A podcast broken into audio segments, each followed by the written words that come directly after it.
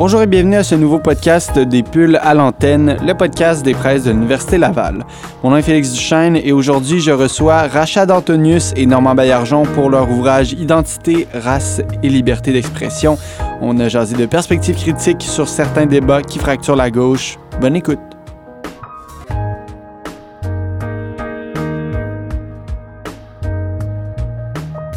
Je suis maintenant en compagnie de Rachad Antonius et Normand Baillargeon, puisque hier, ils ont fait paraître euh, leur ouvrage Identité, race, liberté d'expression. Et je vais discuter aujourd'hui avec eux, euh, justement, de ces perspectives critiques sur euh, certains débats qui fracturent la gauche. Tout d'abord, bonjour à vous deux. Bonjour. J'aimerais commencer par euh, une, une, une, courte présentation euh, pour euh, avant d'entamer de, de, la discussion sur votre ouvrage. On pourrait commencer par Rachad. Décrivez-moi un peu votre parcours jusqu'à la parution de ce livre-là. Euh, ben, je suis prof euh, à l'UCAM. Enfin, j'étais prof à l'UCAM mhm. euh, jusqu'à j'ai pris ma retraite en janvier. Euh, donc, je m'intéresse beaucoup euh, aux questions de racisme, de discrimination, au monde arabe en particulier, mhm. au conflit dans le dans le Proche-Orient et aux méthodes quantitatives. Enfin, à la méthodologie en général. Super. Et pour Normand? Euh, je suis euh, Normand Baillargeon, donc je suis un philosophe qui a enseigné la philosophie de l'éducation euh, pendant 25 ans à l'Université du Québec à Montréal. Je suis parti il y a une dizaine d'années. J'ai publié quelque chose comme 70 ouvrages traitant de philosophie, littérature et questions sociales et politiques en particulier. Tout à fait. Et d'éducation. Est-ce que vous vouliez rajouter quelque chose d'autre? Non, c'est beau, ça me va. Super. Donc, euh, maintenant qu'on on, s'est présenté, moi, c'est Félix en euh, on peut y aller pour euh, l'ouvrage, justement, aujourd'hui. c'est une nouveauté d'hier, le 17 novembre. Vous faisiez paraître, comme je le disais, Identité, race et liberté d'expression. C'est un ouvrage qui rassemble une panoplie de textes. Donc, c'est sous votre direction pourquoi est-ce que vous avez décidé de justement rassembler les textes à propos de ce sujet-là en particulier? Je peux peut-être y aller, Rachad, si tu veux, tu rajouteras quelque chose. Euh, Rachad et moi, ressentions une certaine inquiétude devant certaines questions qui sont abordées parfois à gauche. Je tiens à souligner que nous et les auteurs qui participent à ce livre-là sont des gens qui se définissent comme des personnes de gauche, des personnalités de gauche, mais on trouvait qu'il y avait des enjeux sur lesquels des prises de position nous semblaient parfois douteuses, parfois inquiétantes. Euh, cette inquiétude grandissait chez nous et on a découvert aussi rapidement en en parlant autour de nous que beaucoup de personnes, d'universitaires, d'intellectuels, de journalistes, de gens intervenant sur des questions sociales et, et politiques partageaient ces inquiétudes-là. Alors on a décidé de réunir ces gens et d'essayer d'exprimer sur un large éventail de sujets les raisons qui justifient cette inquiétude. Oui. Alors, si je peux ajouter quelque chose, effectivement, ces, questions tournaient autour des débats qui font intervenir la liberté d'expression, qui font intervenir la race que l'on et qui font intervenir euh, toutes les identités en général. Et en fait, ce qui nous préoccupait, c'est la chose suivante. Premièrement, il y a des comportements individuels et institutionnels de la part d'organisations, d'universités qui nous semblent, qui nous semblent problématiques.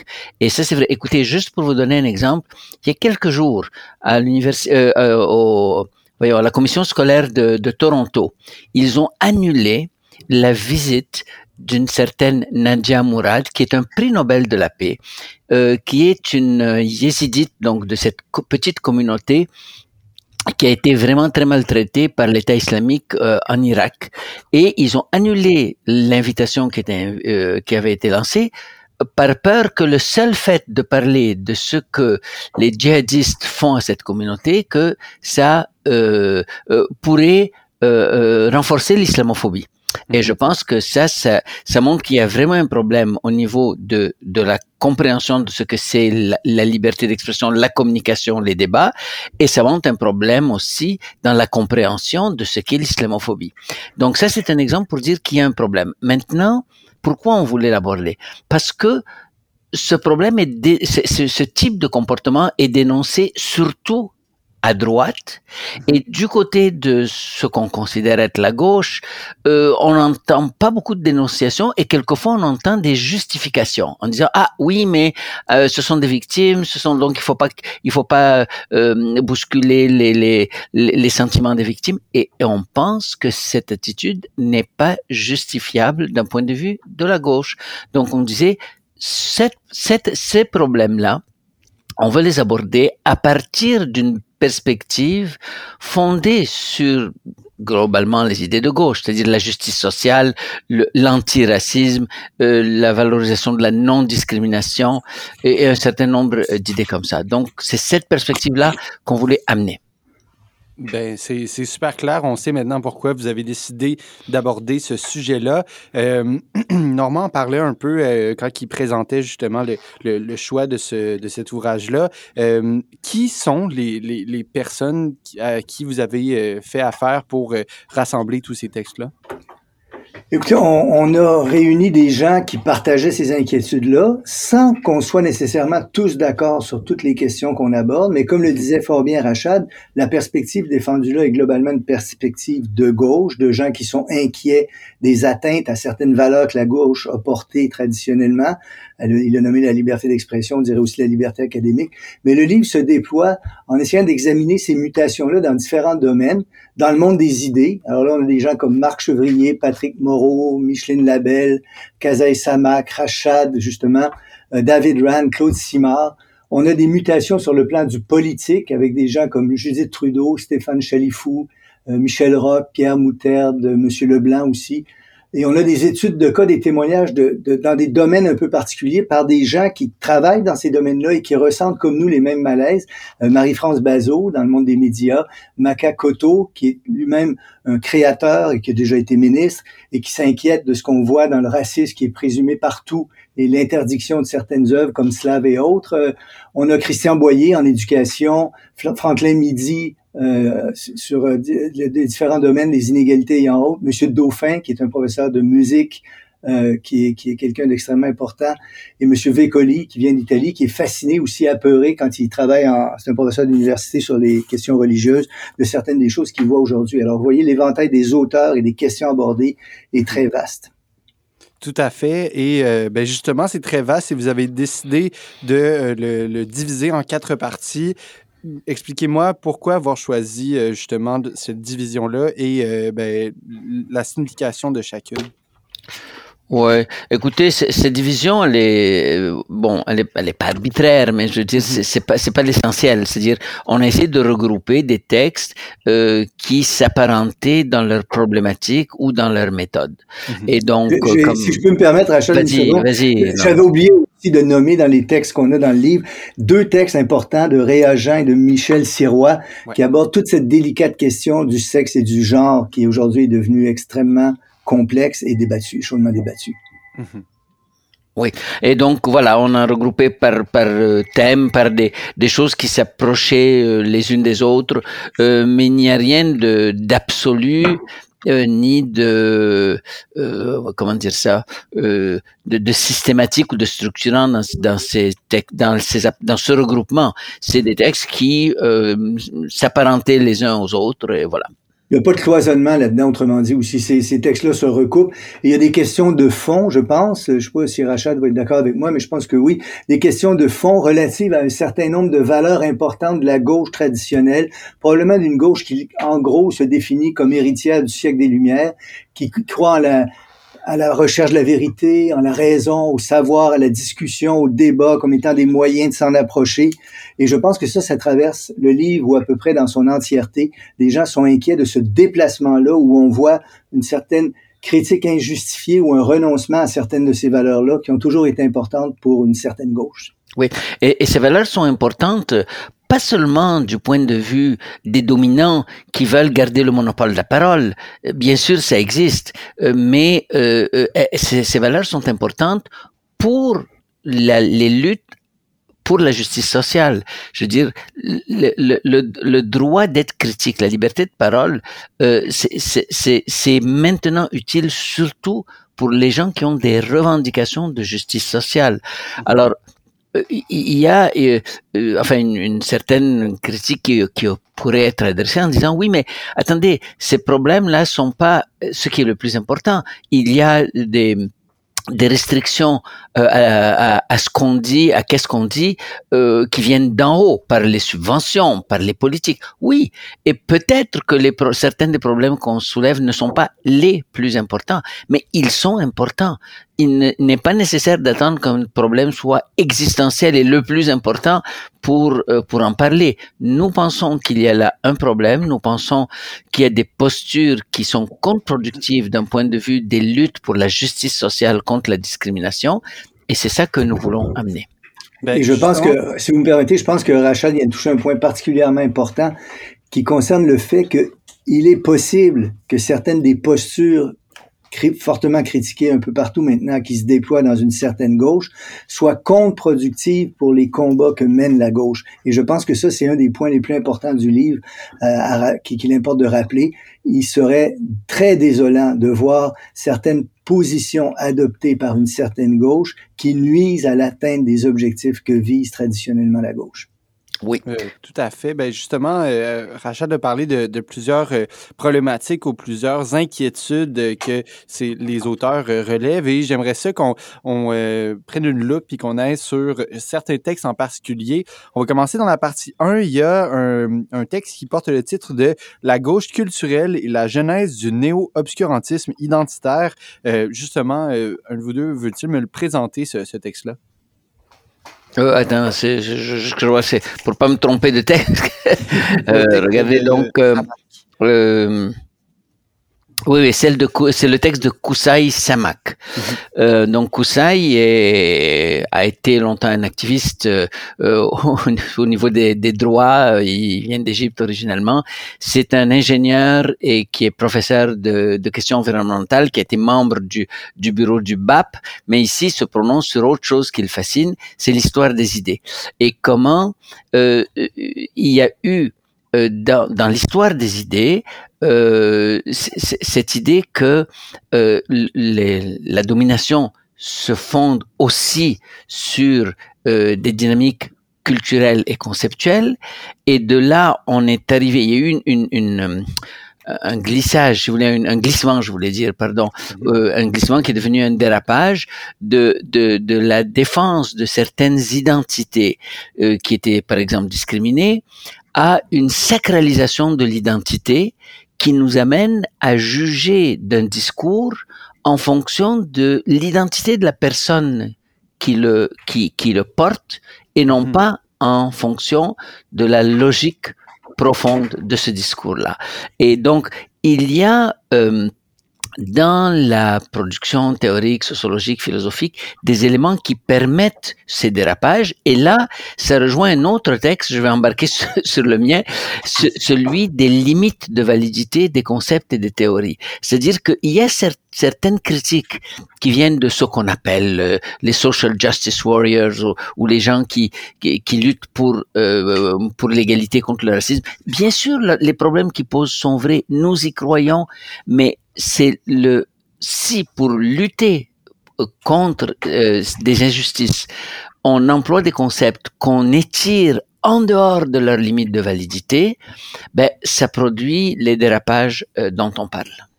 Le, le, le, texte de Sanak est intéressant aussi, je pense, pour la généalogie qu'il propose de ces idées-là. Euh, les, les, thèses qu'il défend sont de plus en plus avancées dans la littérature consacrée à ces questions-là, mais méritaient d'être rappelées. Elles le sont fort bien ici.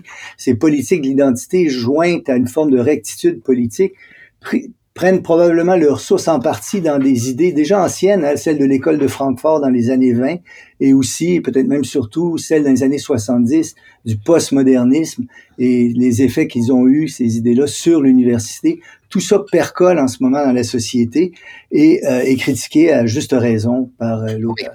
Oui, et, et, et, ce que je veux préciser, euh, je l'ai peut-être mal dit tantôt, c'est que certaines de ces idées sont, sont des, des, des, ouvertures tout à fait intéressantes et très porteuses. Le problème n'est pas dans les idées elles-mêmes, c'est dans l'extension de certains concepts, de certains énoncés, de certains paradigmes, bien au-delà des euh, limites dans lesquelles ils sont valides.